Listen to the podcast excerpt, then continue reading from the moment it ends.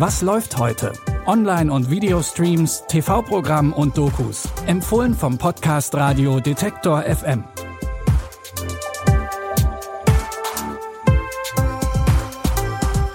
Hallo und herzlich willkommen zu unseren täglichen Streaming-Tipps. Es ist Sonntag, der 15. Januar und wenn ihr noch die passende Begleitung zum Wochenendausklang sucht, dann seid ihr hier absolut richtig. Für den Anfang reisen wir ein bisschen durch die Zeit. Genauer gesagt, reisen wir in das Jahr 10.000 vor Christus.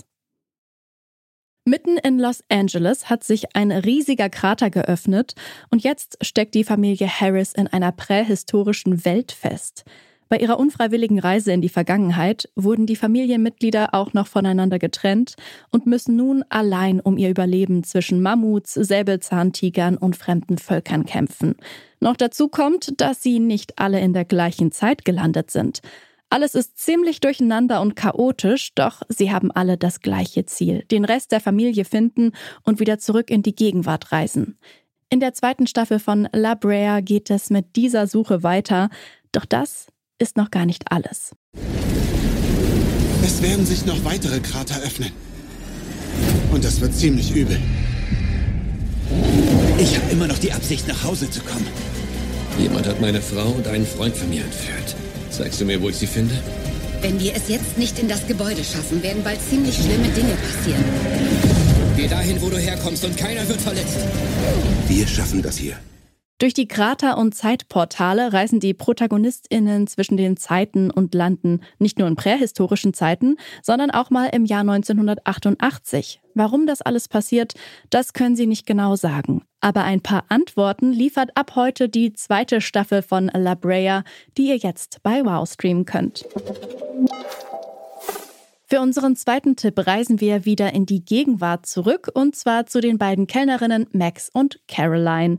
In der sechsten Staffel von Two Broke Girls sind die beiden nicht mehr nur die Kellnerinnen in dem kleinen Diner in Brooklyn, sondern mittlerweile auch Teilhaberinnen.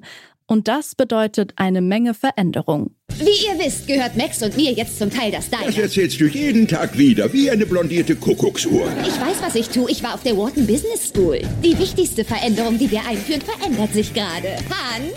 Ich will das nicht! Okay, na gut. Einen Bilbo-Burger und einen heißen Apfelbeutling, bitte. Wisst ihr was? Wir kommen jetzt alle schön mal wieder runter. Ich bin in der Bedienung. Han. Wer ist die Neue? Der frühere Chef Han darf sich jetzt selbst als Bedienung versuchen und auch Max und Caroline finden sich langsam in ihren neuen Rollen zurecht.